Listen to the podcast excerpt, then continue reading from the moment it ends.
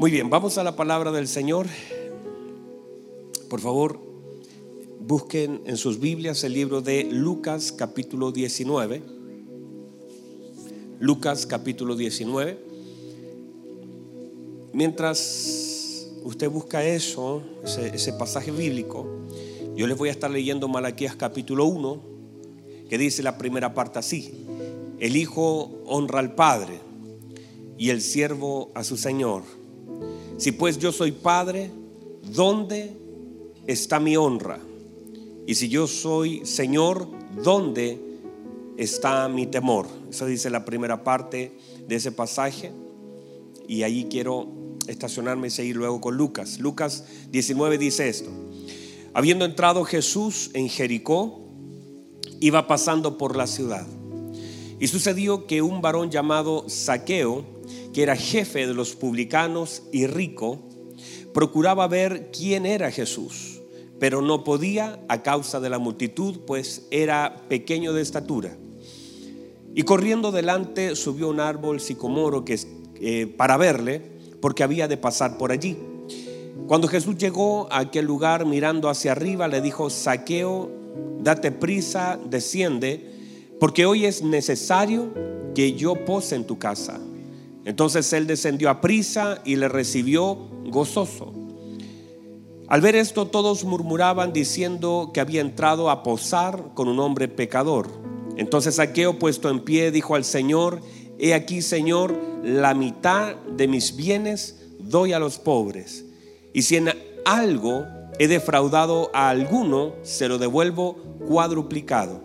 Jesús le dijo, hoy ha venido la salvación a esta casa, por cuanto él también es hijo de Abraham, porque el Hijo del Hombre vino a buscar y a salvar lo que se había perdido. Tome asiento, por favor. Buenos días, Alexis. Muy bien. Estamos hablando acerca de lo que es la paternidad de Dios y hoy puntualmente estamos en el capítulo 51 de lo que es la paternidad de Dios. Han sido 51 mensajes que hemos ido hablando. Ah, esta mañana me mandaba una fotografía una persona de Temuco y me mostraba ahí que estaba escuchando anoche, de, muy tarde, me decía, estoy como la serie de Netflix toda la noche escuchando la paternidad de Dios y, da alegría ver cómo también esta, esta serie ha bendecido a mucha gente. Si usted viene recién integrándose a oír la paternidad de Dios, sería muy bueno que pudiera ser secuencial y tomar algunas eh, palabras de allá atrás, porque en realidad lo que estamos hablando hoy tiene secuencia. Si bien es un mensaje que puede ser entendido, hay algunas cosas que para entenderla mucho mejor tienen que ser tomadas de un poquito hacia atrás. Y estamos hablando entonces de la paternidad de Dios y comenzamos a decir esto como una base del mensaje que la paternidad de Dios es, eh, es la manera como Dios determinó en relacionarse con nosotros. Él definió llamarnos hijos. Y no solamente definió llamarnos, sino definió y decidió hacernos hijos. Recuerden que nuestro Señor Jesucristo entró como el unigénito, el único hijo del Señor, pero terminó saliendo como el primogénito, quiere decir el primero entre muchos hermanos que somos nosotros. Por lo tanto, se definió de parte de Dios, no es que nosotros elegimos. Él definió cómo iba a determinar la relación entre nosotros y Él determinó lo que es la paternidad. Entonces, ese, ese, término, ese término paternidad de pronto puede ser un poquito complejo para algunos de nosotros, de acuerdo a la paternidad que hayamos tenido, o también de acuerdo a lo que nosotros podamos entender que es paternidad. Porque mire, este es el problema, míreme por favor. El problema es que nosotros tendemos eh, a humanizar algunas cosas que son divinas, algunos términos, algunos conceptos, algunas cosas que vienen del cielo, nosotros la pasamos por el filtro de la mente y entonces la humanizamos. Y, nosotros no podemos humanizar algunas cosas que son divinas, sino que debemos entender el estándar de lo que significa eso.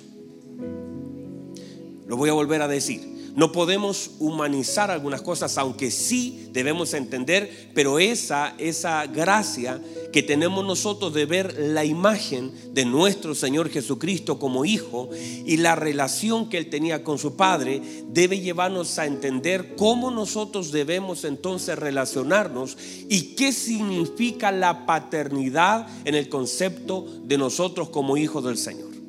O sea, no podemos nosotros decir, eh, bueno, Él es mi Padre y bajo conceptos humanos, sino que debemos mirar la sombra, la imagen de nuestro Señor Jesucristo y bajo ese diseño debemos entender qué es y cómo opera la paternidad. Muchos conceptos han sido distorsionados Muchos conceptos han sido humanizados. Es como, por ejemplo, no podemos confundir eh, el amor de Dios con los sentimientos humanos. Entonces allí comenzamos. Amor para usted significa una cosa, amor para el mundo significa algo. El amor para, para algunas personas, yo amo, dicen a mi mascota, yo amo a mi pareja. En un altar se prometen amor, después de dos meses ya el amor desaparece porque apareció otra persona que le genera otro tipo de sentimientos. Entonces, ¿qué pasa con eso? Comenzamos a humanizar las cosas que son hermosas. Por ejemplo, la palabra cruz. Usted sabe que la palabra cruz, aunque para nosotros tiene un sentido, para otros tiene otro sentido. Han tratado de ridiculizar la palabra cruz, eh, diciéndole a un vampiro, no te acerques y cosas así. O te hago la cruz. Eh, ese tipo de cosas que son palabras que de alguna forma para nosotros tienen un sentido divino. El apóstol Pablo dice, yo me glorío en la cruz.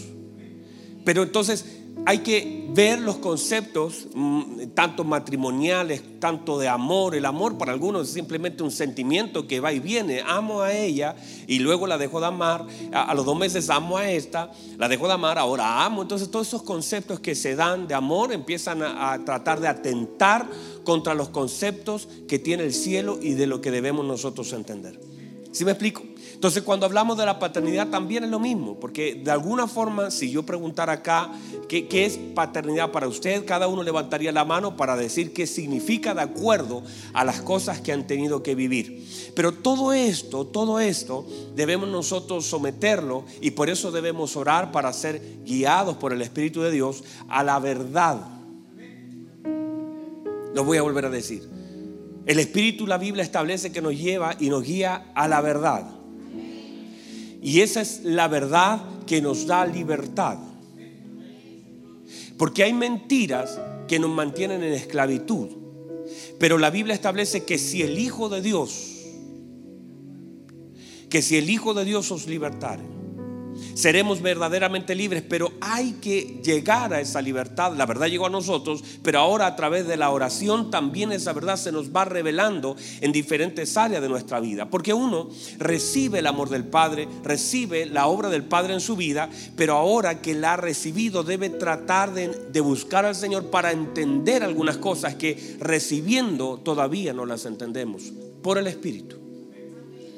Porque uno podría cuadrarlas, uno, uno, podría, mire, míreme, míreme, uno podría adoptarlas. O más bien, podría adaptarlas a ciertos conceptos. Podemos decir, ah, no, yo entiendo, yo sé lo que es la paternidad porque todos tenemos padres. Yo entiendo lo que es el amor porque todos tenemos sentimientos. Pero eso lo podemos adaptar a lo que yo entiendo. Pero es allí donde la obra del Señor tiene que hacer su trabajo en nuestra vida para que podamos entender la profundidad. Que eso no es algo sencillo. Por eso el apóstol Pablo resuelve muchas de sus cosas diciendo, yo doblo mi rodilla delante del Señor Jesucristo, quien toma autoridad en el cielo y la tierra, y aún debajo de la tierra, para que usted conforme a las riquezas y dice, mire por favor, habla de el entendimiento. Porque hay muchas cosas que nosotros dejaríamos de llorar y de sufrir si tomáramos entendimiento.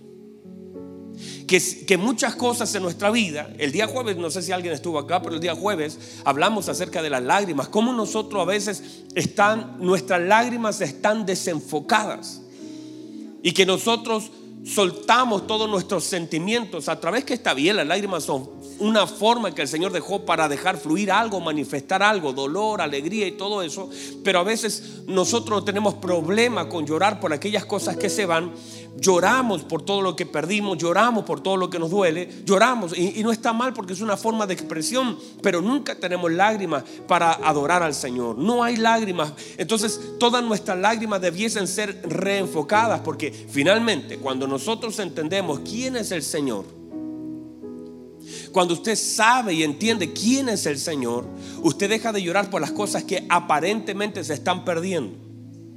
Y parece que no es pérdida, sino que te las están quitando. Y usted dejaría de llorar, mire, si Samuel hubiese entendido, pero el Señor fue el que le dijo, deja de llorar a Saúl. No llores lo que yo he desechado. Entender que a veces estamos llorando por aquello que ya no cabe, no entra en el plan de Dios y para nuestra vida ya no debería ser un tema. Pero es allí donde debemos entonces por entendimiento por inspiración del Señor, entender lo que vivimos, por qué lo vivimos. Y cuando tú entiendes quién es el Señor, ya no lloras por las mismas cosas que llorabas antes. No sé si hay alguien acá todavía. Voy a dejarlo ahí y me retiro lentamente. Entonces dijimos que una de las cosas importantes de este entendimiento es saber quién es Él como Padre. Importantísimo determinar quién es Él como Padre, cómo opera, quién es cómo Él se nos revela progresivamente, pero también entender cómo nosotros debemos y la demanda que el Padre nos hace a nosotros y el estándar que se pide como hijos. Y todo eso lo reveló nuestro Señor Jesucristo. Establecimos como un principio clave hace un tiempo atrás, aplicable en todo lugar de nuestra vida, que nosotros no podemos tener una nueva vida en Cristo sin tener una nueva forma de vivir. O sea, no podríamos decir yo soy una nueva criatura y, la pregunta de vuelta sería ¿y, qué nuevo hay? ¿Cómo se manifiesta eso nuevo? ¿Cómo, ¿Cómo puedes dar las evidencias de esta nueva vida en Cristo? ¿Dónde están las evidencias? El Señor cuando resucitó dijo, miren mis manos, ahí está la evidencia, yo morí, miren mi costado, metan, ahí hay evidencias, evidencias de una resurrección. Entonces, en esta nueva criatura que se habla el apóstol Pablo en Corintios, él dice, que de modo que si alguno, ayúdeme, eso es, de modo que si alguno está en Cristo, dice, nueva criatura es. Y dice, mire, las cosas, diga conmigo cosas, las cosas viejas, dice que ya pasaron. Y dice que, he aquí, todas son hechas nuevas. Ahora, eso, eso es un privilegio. Son nuevas oportunidades, nuevo favor, nueva gracia. Pero también toda nueva responsabilidad o toda, todo privilegio también tiene ciertas demandas. Se nos demanda en una nueva vida, una nueva forma de vivir. El aquí, el he aquí todo es hecho nuevo. Es no solamente entender y decir, ay, qué bueno. Qué rico que todo es hecho nuevo, que eso está bien y tiene su lugar. Pero no podemos tener el mismo lenguaje en esta nueva forma de vivir. No podemos tener las mismas conductas en esta nueva manera de vivir. Sino que ahora debo entender que el Señor mismo demanda en esta nueva creación que ha hecho en nosotros una nueva forma de vivir. No es solamente que todo se hizo nuevo, porque si todo se hace nuevo y yo sigo haciendo las mismas cosas, entonces ¿dónde está el cambio? ¿Dónde es la evidencia de la transformación? De hecho, la Biblia establece este principio en Timoteo capítulo 1. Dice que el Señor no nos ha dado espíritu de cobardía, sino que nos dio espíritu de poder, espíritu de amor y espíritu de dominio propio. Nos dio porque no lo teníamos. Nos dio el espíritu de amor. Nos dio el espíritu de poder. Y nos dio el espíritu de dominio propio. Y en ese, y, déjeme centrar un segundito en lo que es el dominio propio, porque eh, no está mal el, el, tener el espíritu de poder y decir yo quiero poder de Dios, pero si no tiene dominio propio, no importa el poder que tengas, lo vas a estropear, lo vas a arruinar. Y a veces nosotros con todo lo que tenemos echamos a perder solamente por falta de dominio propio. No somos capaces de gobernarlo de adentro y queremos que el Señor nos manifieste cosas por fuera sin tener capacidad de gobernarlo de adentro. Entonces es allí lo importante de nuestra vida, aprender a administrar sabiamente, con entendimiento. Gobierno, diga conmigo gobierno. Entonces, cuando nosotros vemos todo esto acerca de e, este espíritu manifiesto del Señor sobre nuestra vida, porque fue el Señor que nos sumó amor. Fue el Señor el que nos sumó poder. Fue el Señor el que nos sumó dominio propio. Ahora debo aprender a operar en lo que Dios me ha sumado. Porque yo podría dejarle en sus manos una llave de auto. Yo podría dejarle en sus manos un celular. Pero no tiene sentido que yo le dé algo que usted no sabe usar. Yo le puedo poner una llave de un auto y puede ser el mejor auto, hermanos, el auto más inteligente, pero si usted no sabe operar ese auto, no importa lo que yo le dé, lo va a echar a perder. ¿Se ha visto personas que tienen auto nuevo y todos chocados? Personas que de pronto tienen hijos, que, que lo único que han hecho es arruinarle la vida a sus hijos. Porque aunque son hijos dados por el Señor, no han sabido cómo operar en la paternidad.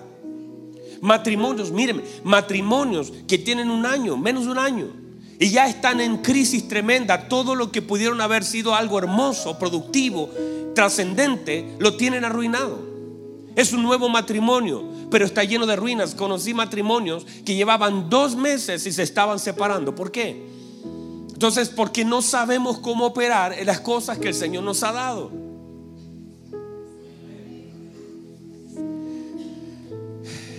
Tengo un ejemplo acá y usted lo conoce muy bien, por ejemplo, de, un gusanito que es transformado en una mariposa.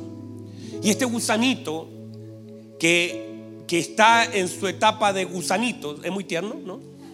Póngame música de ternura, hermano.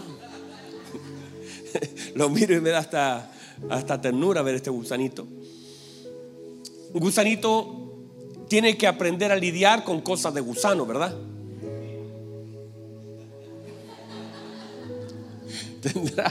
Tendrá, que vivir en atmósferas de gusanos. Tendrá que comer cosas que comen los gusanos. Tendrá que pelear con cosas que pelean los gusanos. Tendrá ciertos temores que tendrán los gusanos. Tendrá pensamiento de gusano, porque gusano, ¿verdad? Dígame amén, aunque sea. Le hablo de fauna, ni amén, me dice hermano. Entonces, el gusano en su etapa primera, ¿cierto? Tendrá que luchar, Alexis, con comer, luchar, vivir, eh, avanzar. ¿Cómo avanza un gusanito? En una hora no avanza nada, está lentito porque, porque tiene todo lo que un gusano tiene. Ahora, cuando él entra en la etapa de metamorfosis, ¿cierto? Que usted conoce, que no tengo que explicarle, que usted ya entiende lo que hablo, ¿cierto? Tendrá un tiempo de espera, tendrá que estar en un capullo, en medio de ese proceso, a él le saldrán alas, él tendrá colores, y ahora no va a poder, no, no, no esperemos que una mariposa luche con lo mismo que luchaba un gusano. No podemos esperar que ahora avance a la misma velocidad que avanzaba antes, que coma lo mismo, que pelee con lo mismo, que viva lo mismo. No, no podemos esperar porque ahora nuestra nueva criatura, que es una cosa muy, muy, muy común que se ha dado como ejemplo, pero ahora en esta nueva criatura que podría ser una mariposa, que si usted mira una mariposa y mira un gusano y usted no supiera lo que le estoy contando y no hubiese visto nunca esto, le sería difícil creer que antes esta mariposa era un pequeño gusano.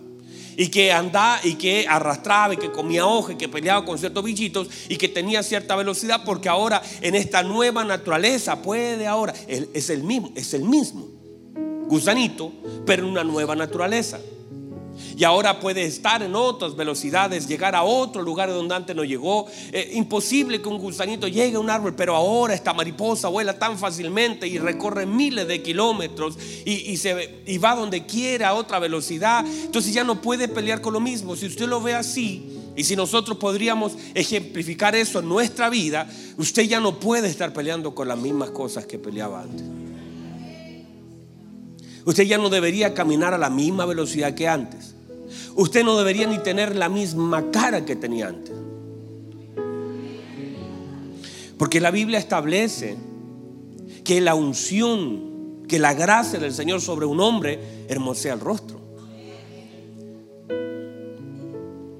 ¿Puede mirar a su hermano bello, por favor? Porque la unción, esta gracia, hasta el rostro lo hermosea. Y si falta hermosura, es falta de gracia. Porque es, es eso, o sea, el hecho de que usted, hay una canción muy antigua que dice, no puede estar triste un corazón que alaba a Cristo. Porque ¿cómo va a estar triste usted? Usted, por eso, a, a esto voy, que no podemos estar luchando con las mismas cosas que luchamos antes de Cristo. No podemos ir a la misma velocidad, comer las mismas cosas, vivir, porque ya estamos en una nueva, en una nueva creación. No podemos pensar que ahora, y, eso, y cuando usted está peleando con lo mismo, es simplemente falta de entendimiento y posicionamiento. Sí, sí, porque bien pudiera la, la mariposa ¿cierto? Tirarse al suelo y comenzar a caminar igual que un gusanito antiguo y arrastrarse con las alas ahí enrolladas y comenzar a... Eso lo puede hacer, pero sería un retroceso tener alas y no volar. Sería un retroceso que seas ahora una nueva criatura en un tiempo de espera, toda una transformación tal vez dolorosa que haya sufrido, no lo sabemos, todo lo que sucedió allí y que ahora haga exactamente lo mismo peleando con las mismas cosas, luchando con las mismas cosas, caminando de la misma manera, sería todo un retroceso. Entonces es allí donde debemos tomar entendimiento. Nuestros enemigos, hermano, si su enemigo tiene pulso, no es su enemigo. No podemos seguir peleando con gente. Cuando conocemos quién es nuestro enemigo, ya no peleamos con la gente. Vamos otra vez. Cuando ya sabemos quién es nuestro enemigo, no nos enojamos tanto con la gente.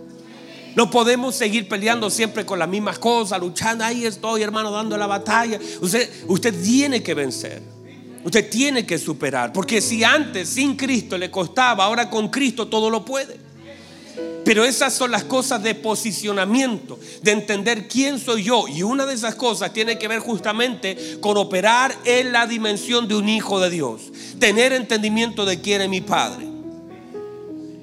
Y eso ejemplificado de muchas formas. Cuando tú sabes, puede ser que lo ocupe bien, que lo ocupe mal, pero una de las, de las tareas importantes del hombre es tomar conciencia de quién es en Cristo Jesús. Y operar en ese lugar. No podemos entonces en esta nueva vida en, Cristo, por ejemplo, cuando, cuando uno va a Estados Unidos, el próximo año va a ir usted, ¿verdad? No sé, él me dijo que iba a ir. Entonces, cuando yo fui, yo mi primera crisis la tuve en el supermercado. Porque comencé a buscar cosas para comer, porque comprábamos cosas para la casa, que en realidad buscaba las cosas de Chile en Estados Unidos.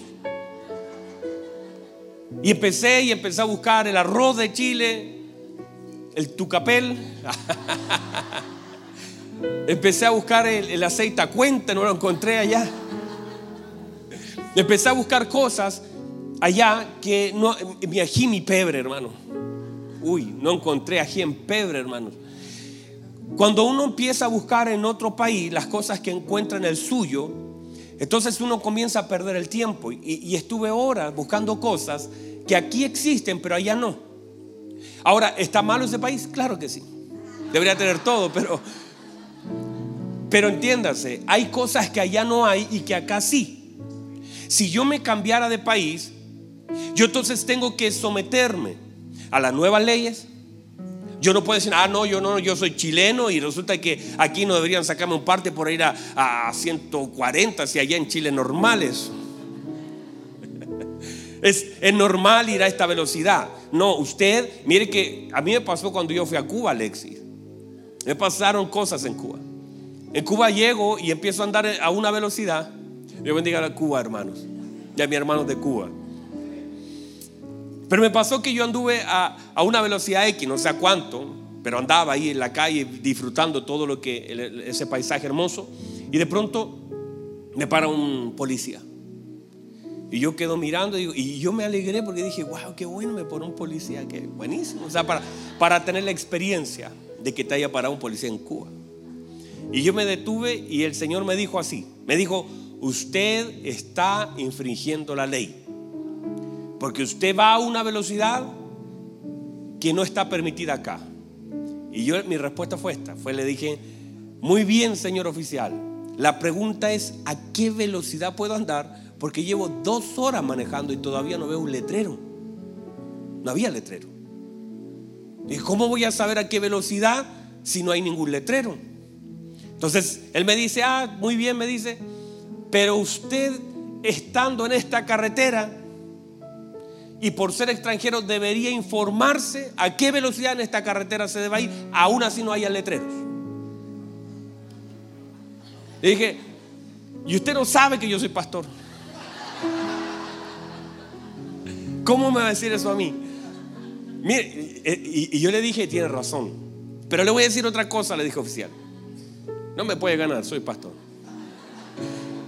Le, voy a hacer una pregunta. Ya entiendo, yo debería ser responsable en esta carretera y saber, y es verdad, a qué velocidad debo andar. Estoy en otro país, debería preguntar. Le hago una pregunta ahora sí. ¿Cómo usted sabe a qué velocidad ando yo si usted no tiene cómo medirlo? no tenía ningún instrumento, no es que estaba, porque acá usted sabe que lo pistolean. Así le hacen con un láser y saben a qué velocidad viene, pero ahí el caballero estaba ahí. No tenía, y él, me dijo, porque yo fui entrenado para saber a qué velocidad viene usted. Yo lo quedé mirando, me dije, me parece raro. Pero sí, aún así, aún así él me sacó una multa y, yo le dije, ay, ¿a cuánto va ese? Me dijo, a 87. Y ese otro, a ese va a 91. Y, y claro, no sé si me no hay qué voy a decir yo. Nada que hacer. Una multa y ya no estaba tan contento. La cosa es que digo eso pensando en que si uno se va a otro lugar, uno debe regirse por las leyes de ese lugar. Yo no le puedo decir a él, ah, pero es que yo soy chileno, ¿qué tengo que ver con estas leyes acá? Él me va a decir, no, usted está aquí en este suelo y del momento que usted pisó suelo cubano, usted se hace responsable delante de la ley, aún así usted no lo sepa. Usted es responsable. Cuando, si yo me cambiara, por ejemplo, a cualquier otro país, Canadá, Estados Unidos, tendría que hablarlo como ellos hablan. Tendría que comer lo que ellos, tendría que vestirme. Usted sabe que yo no podría ocupar la misma ropa porque aquí es frío, allá es calor, allá es frío. Yo, yo tengo que cambiar cosas. Por solamente cambiar de país, de frontera, pareciera lo mismo, pero no es lo mismo. Hay leyes que rigen otros lugares hay privilegios, hay responsabilidades. Hay cosas que ya son, me contaban, por ejemplo, allá en Estados Unidos, en Destiny, el, pastor me, hacía mención de que una, que, una niña llegó hablando acerca de, una situación que pasó en casa e inmediatamente, el mismo día, la niña fue sacada de casa solamente porque la, la, la movió la mamá, la zamorrió Sí, sí, sí, sí. La sacudió. Dijo, eso no se hace. Y la niña llegó a contar al colegio. Inmediatamente el servicio social vino y le quitó a la niña. Eh, digo eso pensando, no, no para que digamos, ay, qué malo. No, no, no, no digo eso. Digo pensando que las leyes son diferentes. Digo eso pensando en que ahora que estamos en esta, en esta nación santa, digo ahora que estamos en la familia de Dios Digo ahora que somos nueva criatura en Cristo. Debemos no solamente tener una nueva vida, sino una nueva forma de vivir por causa del lugar donde nosotros hemos sido puestos. Debemos entender cómo opera este reino. ¿Cuáles son las demandas de este lugar?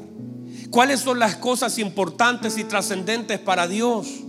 Mi, mi, familia lo hacía de una forma, yo lo hacía de una forma. Sin Cristo mi vida era así. Pero ahora en Cristo yo soy nueva criatura. Y las cosas viejas pasaron, no importa cómo yo me relacioné con la gente. Ahora se me demanda que yo ame a mi enemigo. Ahora se me demanda que yo perdone. Ah, no, pastor, es que yo a mí me cuesta. Perdón, no es que no se trata si te cuesta, porque míreme por favor, en el reino de Dios hay absoluto, no hay relativos. En el reino de Dios no es que ah, eh, si somos hijos de Dios, el Espíritu podría guiarnos, no, nos guía. Podrían tener fe en Dios, podría haber dicho el Señor, no dijo, tengan fe en Dios. E, en el reino de Dios es absoluto, no es relativo, es total. Para ganar hay que perder, para nacer hay que morir. Entender que son absolutos totales, que son demandas del Señor sobre la vida del hombre. Y en esto debemos responder. Ahora no es que, bueno, yo no sé si, si no, porque se dice que el Hijo honra al Padre. Y se nos demanda entonces honra. No es, una, no, es una opción, bueno, voy a ver cómo me va si honro. No, se demanda en esta familia, en este reino, en este gobierno, se nos demanda honra, se nos demanda amor, se nos demanda perdón, se nos demanda búsqueda, ser lleno del Espíritu Santo. No es una sugerencia, no es decir podrían ser, ¿qué tal si buscan esta vez? No, ser lleno del Espíritu Santo. Predicar el Evangelio no es una opción, no es una sugerencia. Es una demanda del reino sobre nuestra vida.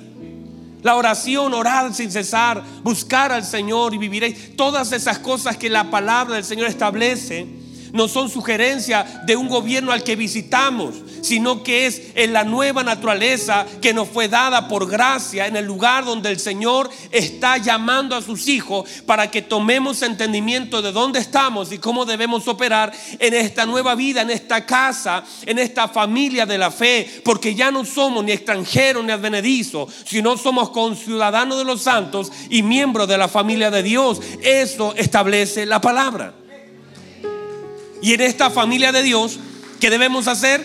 Saber cómo opera saber qué tenemos que hacer, saber qué no tenemos que hacer, saber que tenemos que amar, saber que tenemos que perdonar, saber que tenemos que orar, saber que tenemos que conducirnos sabiamente, saber que tenemos que aprovechar bien el tiempo, saber que los tiempos son peligrosos, andar con, como hijos de luz, no, no engañando, sino que con, con verdad y justicia delante de nosotros, operando en santidad y operando en amor, dando a la gente a veces lo que la gente no da, no espere que la gente le dé algo. Usted de lo todo, usted entregue, entrega amor, entregue perdón, ayude. La Biblia dice, no nos cansemos, puede hacer el bien, porque a su tiempo cegaremos si no desmayamos. La obra del Espíritu Santo en la vida del nuevo creyente, entonces opera sumando dones, sumando fruto en la vida del creyente. ¿Para qué? Para la edificación del cuerpo de Cristo. Entonces en esta nueva vida en Cristo tenemos que tener una nueva forma de vivir.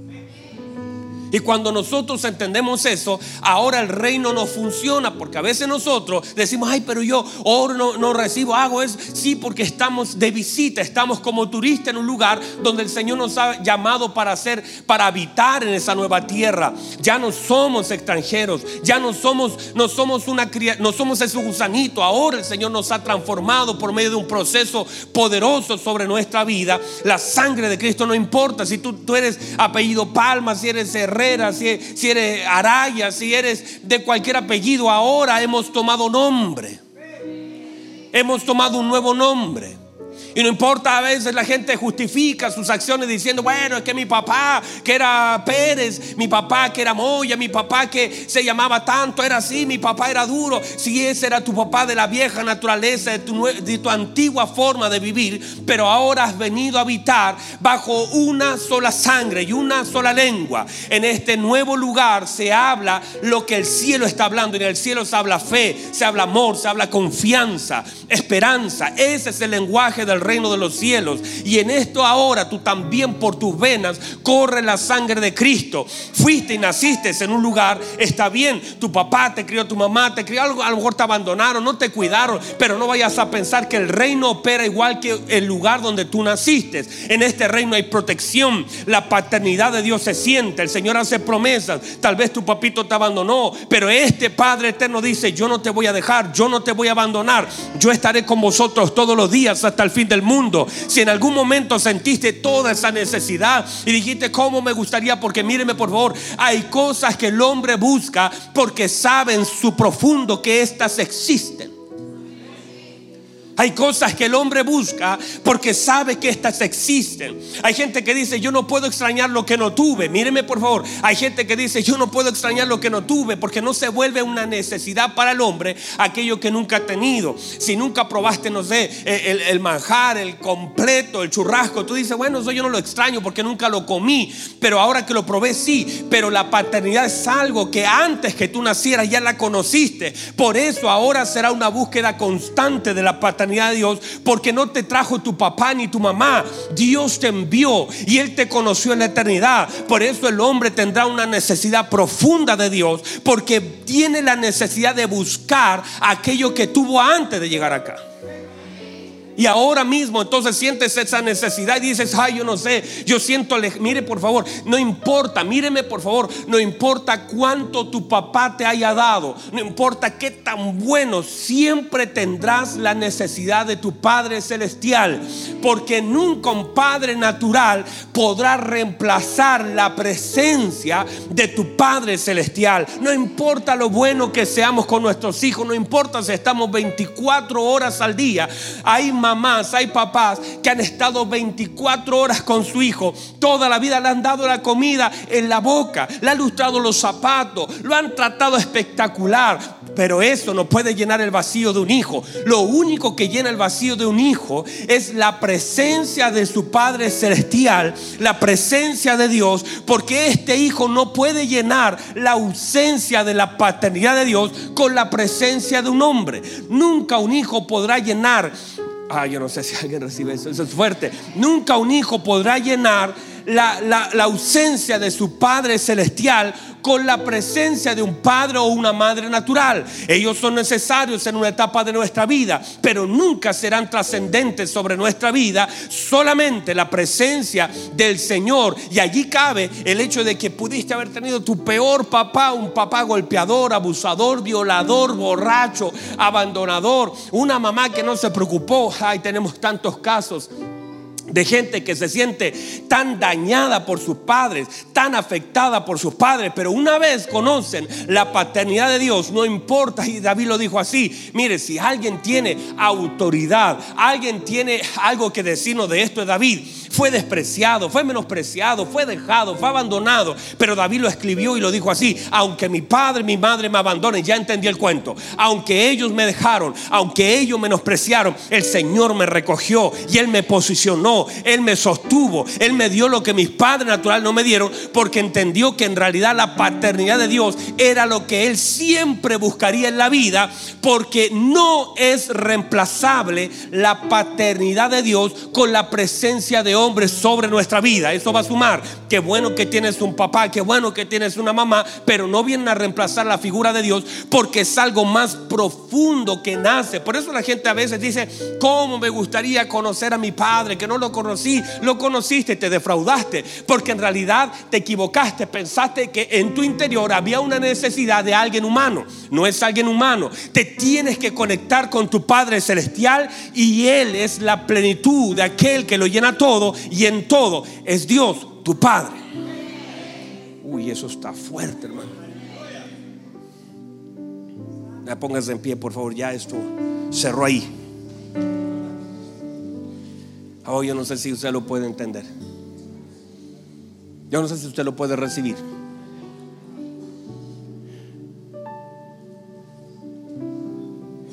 Pero atención a eso. Mire lo que le dice el Señor. Hay una mujer en el suelo, hombres tienen piedras en su mano y el Señor los confronta, le dice, el que esté libre, el que esté qué? Dice, el que esté libre de pecado. Y dice la Biblia que ellos atacados por su conciencia soltaron las piedras. ¿Por qué? Porque ellos no estaban libres porque Cristo todavía no había muerto. Y estaban atados al pecado. No dijo el que esté cometiendo pecado, es que esté libre, ninguno estaba libre. Y era tan fuerte eso que ellos finalmente no podían, sus conciencias les hicieron ver que estaban atados a pecados. No podían ser libres. Cristo todavía no moría. Y ellos soltaron las piedras. Hay cosas en, nuestro, en lo profundo de nuestro corazón que tienen que ver con esto, con la operación. He tratado de hablarle durante esta mañana, seguir hablando de la posición de un hijo de Dios, de, entender y espero que le genere el hambre, porque esto solamente puede generar hambre. El hecho de que, de que usted necesita lo que el Señor tiene y que aprenda a operar como un hijo de Dios y que deje de reclamar por lo que no tiene y que deje de cuestionar, ay, me falta, no tengo, donde hay, nadie me quiere, nadie me ama, no es eso. Si usted está en esa posición, es que le falta conciencia, le falta entendimiento. Y lo hablamos el día jueves que el Dios de este siglo trató de cegar el entendimiento de los incrédulos para que no le resplandezca la luz del Evangelio. Eso es lo que intenta, que usted no vea, que usted no sea capaz de ver, que no note, que no sepa. Pero lo más importante en este día, esta mañana, es que usted se vaya de este lugar diciendo, va, yo quiero conocer a papá. Yo quiero conocer a papá. Yo quiero descansar con papá. Yo quiero abrazar a papá. Yo quiero recibir a papá. Yo quiero aprender a confiar, quiero caminar de la mano. Tal vez no pudiste en la etapa primera de tu vida, sin Cristo, tener una afinidad con tu Padre y ahora si la hayas tenido. Nunca será suficiente. Nunca. Nunca. Es irreemplazable la figura de Dios sobre nosotros. Y buscarás toda la vida. Y a veces la gente comienza a buscar en lados equivocados. Dice, cuando me case, cuando tenga hijos, tuviste hijo, te casaste, tienes una casa, tienes un título, tienes y eso no ha llenado nada. Hay gente que se suicida con todo. Teniendo esposa, teniendo hijos. Hace días atrás me llamaba una persona, un hermano, y me dijo, mi hermano de 54 años se quitó la vida. 54 años. Con cuatro hijos. Con una casa. Con una esposa. Se quitó la vida. Entiéndase. Y, y digo eso pensando en miles de personas que quizás sin quitarse la vida están queriendo alcanzar algo que piensan que alcanzando eso va a llenar ese vacío grande del corazón. Y, no, y, llegando a ese lugar se sienten frustrados porque, y, se genera más frustración porque lograste lo que buscaba. El título te costó. Hay gente que le ha costado tanto estudiar, no te regalaron nada. 10 años, 8 años, 5 años luchando, las, eh, no sé, en la noche tranochando, después con el título en mano, golpeas puertas, ninguna se te abre. Tú dices, pero ya soy profesional. Y te das cuenta que nada se te abre. Hay, personas que han venido de, Venezuela que llegan acá con títulos tremendos o de otros países, pero no encuentran trabajo en eso y, y se sienten frustrados porque han pensado que al llegar a ese lugar las puertas se abren y eso no, no se da. Ahora, hay otros que sí, yo no, no, no voy a pelear contra eso, pero digo, hay gente que dice, vamos a luchar, ha luchado 20 años por tener una casa, tienes la casa, pero, pero se sienten vacíos. Ah, ¿Está mal una casa? ¿Está mal un título? No, eso está bien si yo no estoy luchando contra eso. Hay gente que dice, cuando lleguen nuestros hijos, llegaron los hijos. Y eso tampoco llenó. Porque, y aquí está, lo único que podrá llenar tu corazón lo único que traerá plenitud a tu vida, paz y descanso, es la presencia de tu Padre revelada sobre tu vida. Pero no digo, venga a la iglesia, sea evangélico, levante la mano. No, es que de verdad usted con un corazón genuino le pida al Señor, yo quiero conocerte. El Señor hace una promesa, dice, me buscaréis y me vas a hallar porque me vas a buscar de todo tu corazón. E, esa conexión de un padre con un hijo que se busca y se, y se encuentra, esos abrazos que necesitamos, no es por sentarse y esperar que alguien nos predique una buena palabra, a ver qué nos dice el pastor. No, no es eso. No vaya a pensar, eso no, no significa, eso le va a sumar a su vida, sino que es una búsqueda. Porque dice, tu padre que ve en lo secreto tu Padre que te espera en lo secreto, tu Padre que ama lo íntimo. Ese Padre es el que tú necesitas. No está mal los cultos públicos, son necesarios, adoramos a Dios, recibimos palabra, pero nunca puedes cambiar un púlpito por un cuarto secreto. Nunca. No, no vayas a reemplazar, no vayas a pensar a decir, bueno, no, si yo vengo, me, predican y, y, yo canto con... No, no, eso está bien, eso está bien, no lo deje de hacer pero es irreemplazable, el lugar secreto. Porque es allí donde vas a recibir todo lo que el Padre tiene para ti. Ahí hay un tiempo de intimidad, no es lo mismo. Y tú lo necesitas y yo también lo necesito. Cierra sus ojos, por favor. Padre, tú eres bueno y he tratado de predicar su palabra según usted me ha dado que predique esta mañana. Y bendigo la vida de mis hermanos. Señor, hay algo que se enciende en medio de nosotros, un deseo en nuestro corazón, un querer, porque su palabra establece que usted pone el querer como el hacer según su buena voluntad. Padre, gracias por este momento, gracias por esta oportunidad. mis hermanos, Señor, cada uno de nosotros establecía este principio. Nunca su presencia será reemplazado por la presencia de un hombre, jamás. Nunca la paternidad celestial podrá ser reemplazada por la paternidad humana, jamás. Y gracias, Señor, le doy porque porque eso debe generar algo en nosotros. Haya estado presente o no nuestra familia, nuestro padre, nuestros hermanos, gente que amamos, lo más importante, Señor, es la presencia suya sobre todas las cosas. Gracias por mis hermanos que están acá, Señor, que han recibido su palabra algo, mientras yo predicaba, sentía que algo estaba tocando y llenando nuestro corazón y sé que es así.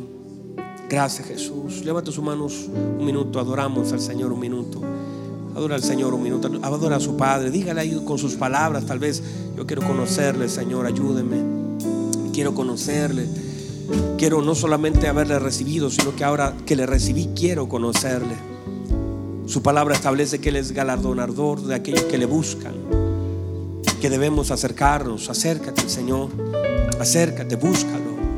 No te conformes con poco. El Señor le dice a Ezequiel, métete más adentro. No me sirve que estés en la orilla. Métase más adentro, métase hasta la rodilla. Luego vuelva a meterse hasta los, hasta los lomos. Vuelva a meterse. Métase más adentro. Es algo que tienes que hacer con Dios. Adora al Señor un minuto. Dígale con sus palabras ahí donde está. Señor, gracias su palabra ha sido predicada y creo, Señor, que lo necesito mucho más que antes. Tengo una necesidad de usted profunda. Vamos ahí donde está, dígaselo al Señor. Gracias, Jesús. Padre, en el nombre de Jesús. Usted es bello, es maravilloso, hermoso, Dios.